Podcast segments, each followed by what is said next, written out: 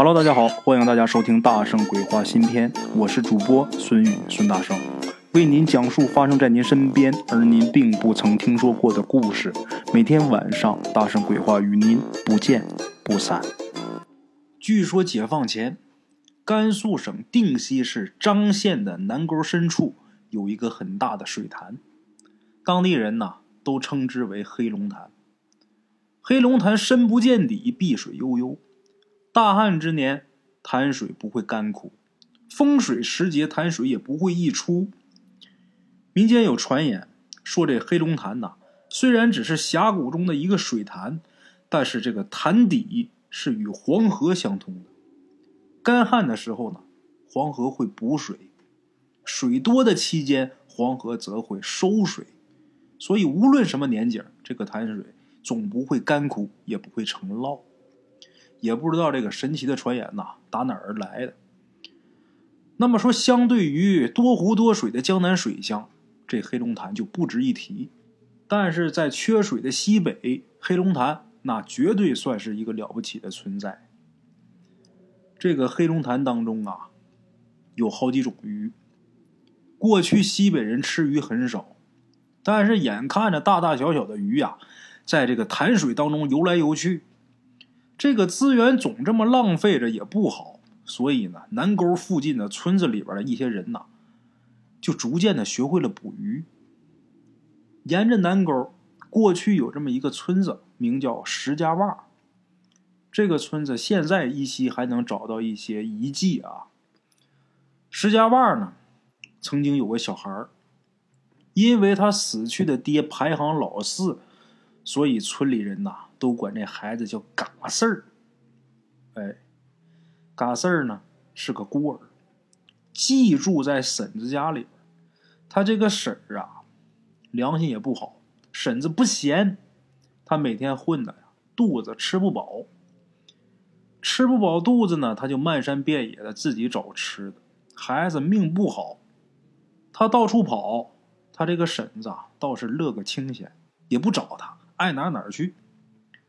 嘎四儿呢，喜欢吃鱼，有事儿没事儿，天天是往黑龙潭旁边跑。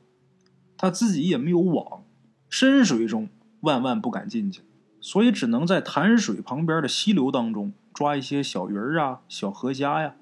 也就是这样，大鱼呀抓不着，不敢到深水那儿去。嘎四儿啊，他在黑龙潭旁边玩的时间长了。他逐渐就发现了一些别人不注意的事他发现呢，来潭边捕鱼的人呐，虽然不少，但是大部分啊都是闹着玩的，找点乐子。毕竟在西北啊，拿捕鱼当主业的人几乎就没有，或者说很少，至少啊在南沟这一片没有。这个嘎四就发现呐，这些人当中。唯独有一个个子挺矮的一个老头这老头他几乎每天都来潭边钓鱼。这老头啊，很孤傲，跟谁都不说话，就是自己举着一个鱼竿在那钓鱼。也不知道他是哪个村子的。嘎四儿发现这小老头啊，每次啊来的很早，回的也特别晚，特别有耐心。每次别人还没来呢，他就来了。别人都走了，他还在，而且啊，这个小老头每天都有收获。有好几次，嘎四儿是悄悄的看这老头装鱼的篓子，就发现里边啊，虽然鱼不多，但是都是一尺长的大鱼。这个一尺长的鱼啊，你要说在海里边那不算什么，但是在黑龙潭那可就不小了。嘎四儿一天抓呢都是半扎来长，哎。像手指头那么长就不错了。这老头呢，全是一尺大的，了不得。黑龙潭里的大鱼啊，都在水潭的潭中心，一般人是很难能钓到的。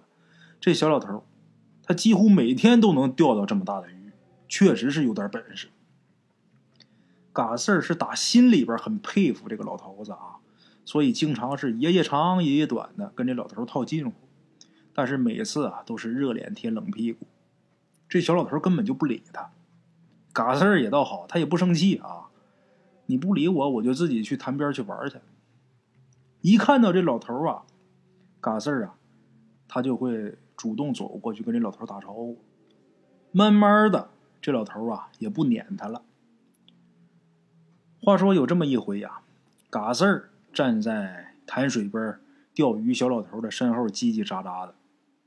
那老头啊，估计是听烦了，环视一下四周，看这个水潭周围没人，这老头一把抓起嘎四儿啊，就把嘎四儿给扔到潭水当中去了。嘎四儿猝不及防啊！在潭水当中是拼死挣扎，他想喊啊，喊不出声。大伙儿记住，溺水的人不像电视剧、电影里边演喊救命啊，那是扯淡。真正溺水的人，他喊不出来，他一直在忙活，手脚都在忙活，他没有时间喊。他稍微一松懈，这人就沉下去了。哎，嘎四儿啊，一边挣扎，心里边想啊。完了完了，真没想到这老头这么歹毒啊！这下我要完蛋了。再看这老头站在潭水旁边，看着嘎四儿挣扎了一会儿，眼看着嘎四儿这体力不支要出事了，这老头他也扑通一声跳进水潭当中，把嘎四给救出来了。嘎四浑身都湿透了，趴在岸边半天没缓过来呀。这老头啊，却很欣喜的啊。捏捏嘎四儿的胳膊，又拽拽他的腿儿，不停的就夸他：“嘿，不错啊，真不错啊！”嘎四当时就问呐：“你为什么要把我丢到水里去？你不怕我淹死吗？”老头这时候笑了，就说：“呀，不会，有我在，你怎么可能淹死呢？我问你啊，小娃娃，你想不想跟我学本事呢？”嘎四儿一听这话啊，当时就兴奋了，一下就蹦起来了，很高兴的就说：“呀，你你你是要教我钓鱼吗？”这老头摇摇头就说：“呀，钓鱼算什么呀？我要教你一门大本事。你要是愿意的话，你就跪地上磕三个响头，叫一声师傅。”嘎四儿一听说能学到大本事啊，那看来以后天天我是有鱼吃了。天天吃大鱼是没什么问题了，心里边很高兴，扑通跪地上就磕头，磕了三个响头之后，喊了一声师傅。老头很高兴啊，告诉了嘎四儿自己的住址，而且让嘎四儿你一有时间就来找我。这嘎四儿咱知道他是一个孤儿啊，他那个婶子现在等于是他的监护人呐，那婶儿。巴不得赶紧把这个拖油瓶给甩掉了，所以说呢，没有人关心嘎四儿一天到底干什么。这个小老头啊，见嘎四儿天天往他那儿跑，就问嘎四儿：“你家里边人不管吗？啊，家里边啥情况？”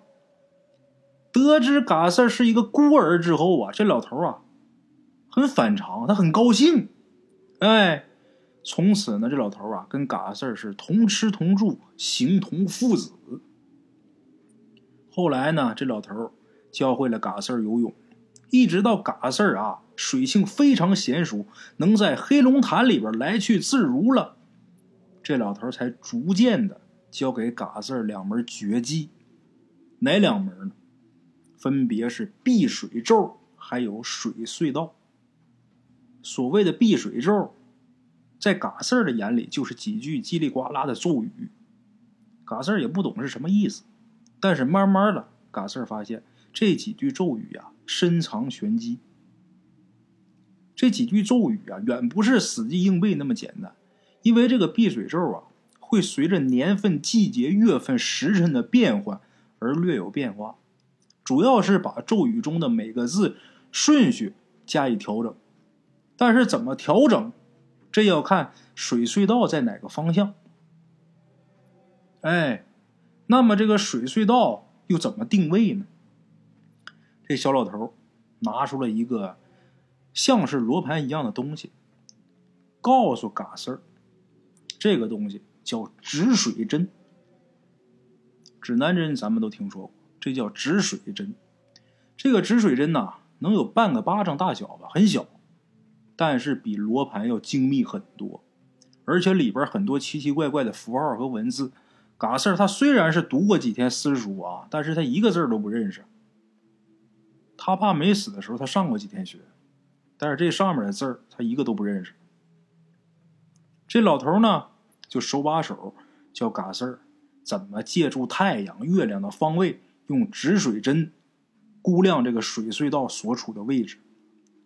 嘎四儿学了很久啊，还是一知半解。老头子呢，不停的鼓励他，说他呀已经学的很不错了，因为呀这本来就是高级文明。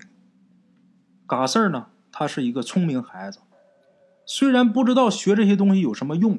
但是他还是很认真的在学，因为他感觉到啊，老头子对他实在是悉心指导，像父亲一样关心他呀，这让嘎四感觉很温暖啊。就这么学习了有一年多，有一次啊，嘎四终于是忍不住了，他就跟这小老头说呀：“师傅，我学习了这么久，这避水咒还有这个水隧道，虽然我不能说完全理解了。”但是您每次考我呀，我也能答出来一点儿我我就想知道，我学这些能干什么呢？这个可以抓鱼吗？老头这时候笑了，哎，能抓鱼，能抓鱼啊！抓鱼算什么呀？等我找机会呀，给你看看这个避水咒和水隧道它能干什么。哎，说过这个话之后没多长时间，有一个月圆之夜。这老头子果然是兑现了承诺。这老头啊，在午夜时分叫醒了嘎四儿，把他带到了黑龙潭边老头拿出止水针，对着月亮算来算去，算了很久，最后呢，来到水潭的正北边，在岸边画出了一个大概一米宽的地方，然后告诉嘎四儿，这就是今天晚上水隧道所在的地方。老头子亲自做完这些之后，让嘎四儿根据他定位的水隧道推出避水咒该怎么念。嘎四儿推算一会儿，把自己推出来的避水咒给老头轻轻的念了一遍。老头赞许的点了点头：“嗯，没错。”这老头子跟嘎四儿说：“待会儿啊，你跟着我从水隧道入水，一入水你就念避水咒，听明白了吗？”嘎四儿点点头，老头子呢？话音刚落，自己就扑通一声从水隧道这个方向就跳进了水潭。嘎四儿呢？他自己有一百个不解，但是也只能跟着跳进去。这个半夜时候，这水潭的水很凉。嘎四儿隐隐约约听到老头子扒拉水的声音，他赶紧就把这个避水咒念了一遍。这避水咒刚念完。嘎四儿就感觉有一股无法抗拒的力量，把自己拉进了一个漩涡。这个漩涡的周围呀，这水流滚滚，但是漩涡当中却没有水。他跟老头子就好像进入了一条由水流构成的隧道似的。嘎四儿根本就来不及想，自己就好像离弦的箭似的，在这个水隧道当中啊，急速穿行。自己根本就没有办法控制自己，也不知道过了多长时间，嘎四儿啊，感觉自己被重重的摔倒在地。他爬起来，抬头一看呐，一下就惊呆了。他看见什么了？看见自己跟师傅正站在一座雄伟气派的城堡大门前面。城堡啊，各位。注意这个措辞啊，它不是别墅，它不是大院儿城堡。哎，这座城堡修建的呀是特别奇特，到处都金光闪闪，跟他家乡这个建筑风格那相差很大。更奇怪的是什么呢？他跟师傅刚才不是跳进水潭了吗？这小小的水潭底下怎么会有一座古城呢？而且这古城当中竟然没有水，就跟在岸上一样。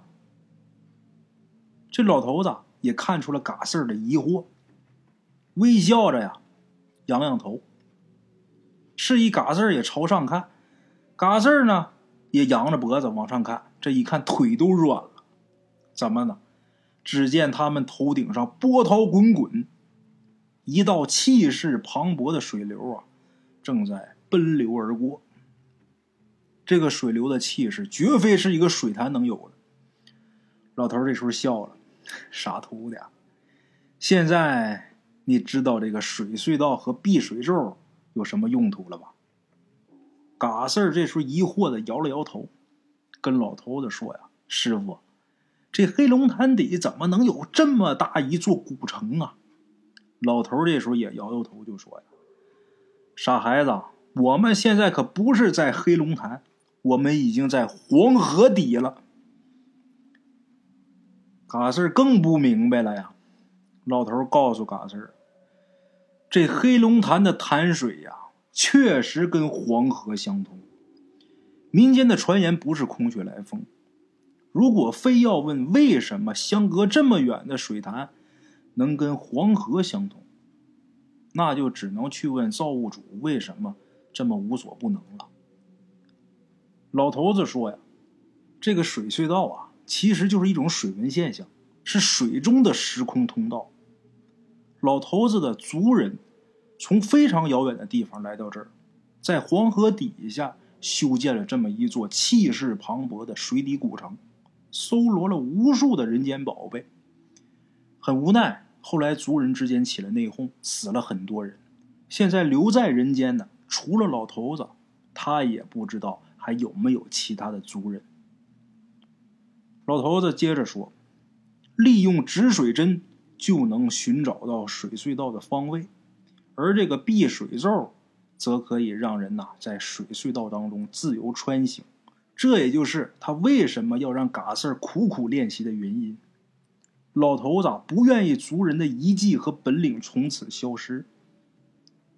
嘎四啊，似乎是明白点儿。”他接着问这老头：“师傅，为什么这水流只从我们头上流过呀？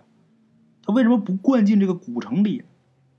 老头告诉他：“呀，他们的头顶啊，其实有一层透明的材料，把这个河水跟古城隔开了。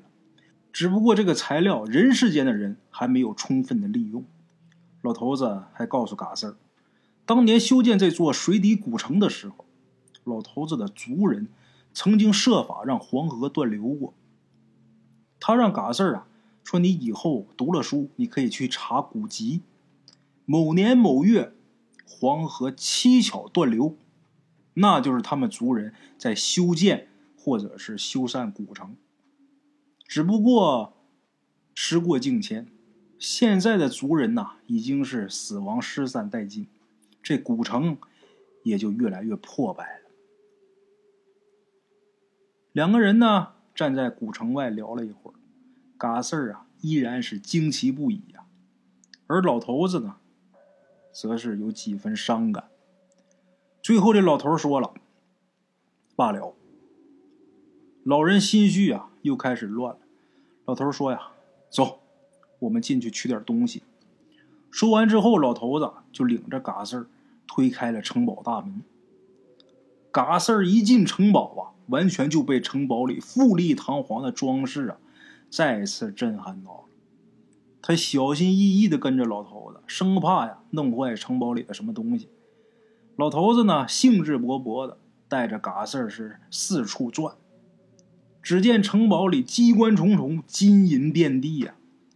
有的地方呢，摆放着精致的金器；有的地方呢，摆放着不知道什么年代的瓷器。还有一个巨大的大厅，这大厅里边居然停着几艘大船，看那样子啊，绝不是一般的渔船或者是货船，倒像是打仗的战船。嘎四就好像在梦里似的啊，痴痴傻傻呀，这个人彻底看呆了。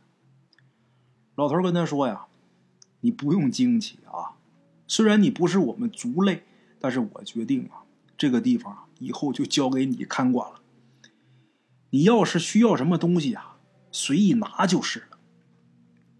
嘎四儿呢，似懂非懂的点了点头。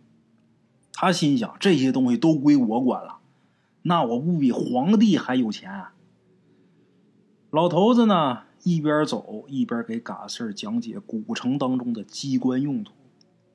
他把嘎四儿啊带到了一个金色的大按钮旁边。他告诉嘎四啊，这个按钮万万不能按。这个按钮啊，是清洗和修缮古城的时候用的。你一按，黄河可就要断流了。哎，就这样，这俩人呐，在古城堡里边转了很久。老头呢，掏出了止水表，看了看之后啊，跟嘎四说：“我们呐，该回去了，要不然呐，今天水隧道啊，就到不了黑龙潭喽。”说完之后，老头呢，把嘎四儿带到了一间全是金子的房间里边。小老头呢，从金子堆里边。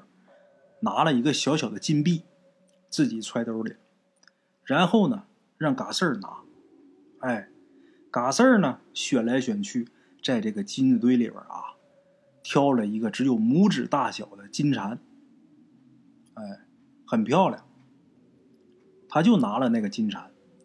小老头就问他：“你为什么不多拿点呢？这么多金子，你拿出去可就发财了。”嘎四说：“呀，师傅。”我觉得钱多了也没有什么好处，够吃够穿就行了。再说，师傅，我以前没见过金子，现在我能有这么一块，我已经就发财了。老头很满意，点点头。哎，这就对了，不贪啊，好小子。就这样，老头子和嘎四儿啊出了古城大门。这老头呢，一边看着嘎四儿，一边用这个止水针。定位这个水隧道的方向，一边定位一边还告诉嘎四儿：“不管是金器还是银器，只要不是肉身，就不能多带，因为带多了，不仅通不过水隧道，还会把自己小命搭进去。”嘎四儿呢，就自作聪明的就说：“呀，师傅，那肯定是因为带金子带多了，这人就变重了，所以就通不过水隧道。这个我我懂，师傅。”老头这时候笑了，就说：“嗨，这可不对，你就算带几头肥猪，也肯定能通过水隧道，但是不是肉身的东西啊，是不行的。这个是因为物质的本性。哎呀，你们人类这脑袋呀，暂时是理解不了这个晦涩的道理啊。”嘎四这时候就开玩笑的问他师傅：“师傅，难道您老人家不是人类吗？”小老头笑了，也没回答。一师一徒二人是说说笑笑，定位出了水隧道，然后又从水隧道啊回到了黑龙潭，从黑龙潭出了水就回家了。老头呢告诫嘎四儿，把这个小金蝉呐保存好，要是缺米缺财，可以拿它换钱买，但是你不要漏付于人。哎，就这样，嘎四儿呢跟老头子。保守着这个秘密十几年。此时节，嘎四儿已经长大了，在期间呢，嘎四儿呢也曾多次替师傅啊去水底古城取东西。不过他每次啊都牢记着师傅的告诫，从来不贪多。有这么一天呢，老头子把嘎四儿呢喊到了自己身边，跟嘎四儿说呀：“孩子，你已经成年了。”该娶妻成家了。师傅，我呢，也到了魂归故园的时候了。我走之后啊，你要记得师傅的话，每次到古城啊，不要起贪念啊。老头说完，就把止水针，哎，这止水表就交给了嘎四儿。嘎四儿呢，还想说点什么的时候，却发现这个老头子，就好像已经像睡着了似的。再怎么喊，不行了。嘎四儿很伤心呐，他知道教他绝技、跟他一起过了这么多年的师傅已经死去。嘎四儿悲痛欲绝，安葬了他师傅轻飘飘的躯壳。此后好多年呐，嘎四儿都规规矩矩的保留着止水针，偶尔去一趟水底古城，也是严格按照师傅的要求。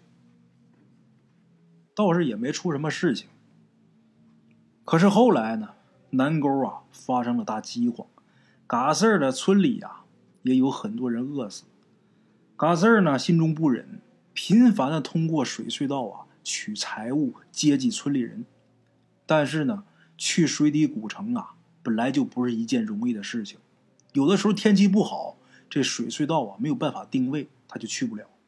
而且每次去呢，嘎四儿所带回的财物啊，在众多饥民面前呐，那也只是杯水车薪。所以嘎四儿啊很焦虑。后来呢，嘎四儿啊想了一个办法，他决定啊带村里几个年轻人呐一起去水底古城，一起去一趟。这样带出的东西不就能多了吗？嘎四就寻思啊，我只教给他们啊一次避水咒。这样的话，既不会把师傅的绝技传给众人，还能多带点财物回来接济村里人，这应该是件好事。嘎四决定以后啊，就把自己的想法呀告诉村里几个年轻人了。大家一开始都有点怀疑，但是想想嘎四啊，的确是拿钱接济村里边好几次啊。这些人也就半信半疑的跟着他去做了，但是嘎四万万没想到啊，他把这一群人带到水底古城的时候，这个事情完全就不由他控制。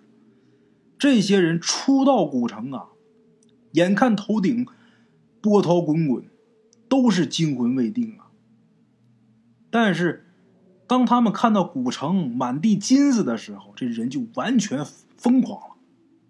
发疯了，只顾着拼命的取金子，不管嘎四儿怎么解释，甚至哀求，这些人完全不听。这些人恨不得把所有的金子都拿回去，每个人身上啊都缠满了金链子，兜里边装满了金币，就连鞋里边也装了一些金首饰。嘎四儿严厉的告诫他们，谁知道这些人这会儿根本就不怕，而且还骂嘎四儿自私。嘎四儿没有办法，就吓唬他们，就说：“你们如果要带这么多金子的话，我就不带你们回去了。”可是谁知道这些人呢，根本就不信他会丢下大伙儿如果丢下大伙儿嘎四儿回村的时候就没有办法向村里人交代了呀。这些人就抓住了这一点，哎，你不会把我们留在这儿。哎呀，嘎四儿实在是没有办法，就差给这些人下跪了。但是还是没有打动这些人。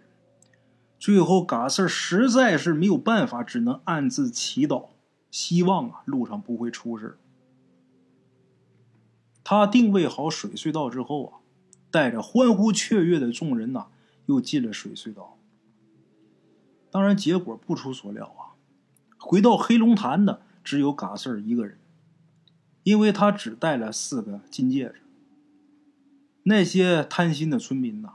已经跟金子一起永远的留在了水隧道当中，谁也不知道他们去往何处了。嘎四儿呢，趴在黑龙潭岸边，大哭了一场。他明明是要救人的，谁料自己却害了人。嘎四儿村子都没敢进，因为他明白，一旦村里人知道他带去的人呐都不回来了，那他解释不清楚。他走到村子边上的时候，把自己的际遇给村口的村里人讲了一遍，又把自己带回来的金戒指给了村里人，让这些人呐烧给村里的长者，给大家呀换粮食。这些个村民呐对嘎四儿所说的话呀还没完全明白过来呢，嘎四儿呢却已经哭着走了，谁也不知道他去了哪儿。有人呢。曾经在黑龙潭旁边找过他，但是呢一无所获。他的那个水隧道、避水咒、止水针的秘密，也就不为其他人所知了。啊，这个故事啊，大圣我觉得啊，真的好像牛顿说过的一段名言。牛顿曾经说过这么一段话，这段话怎么说的呢？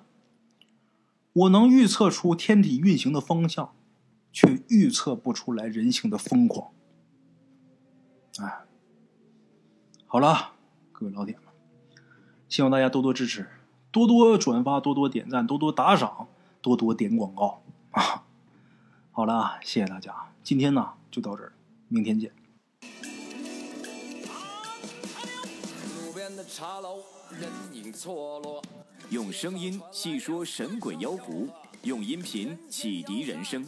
欢迎收听《大圣鬼话》。Hello，大家好，我是主播吃完了饭，然后就回到自己的课室上啊。喜马拉雅、百度搜索“大圣鬼话”，跟孙宇、孙大圣一起探索另一个世界。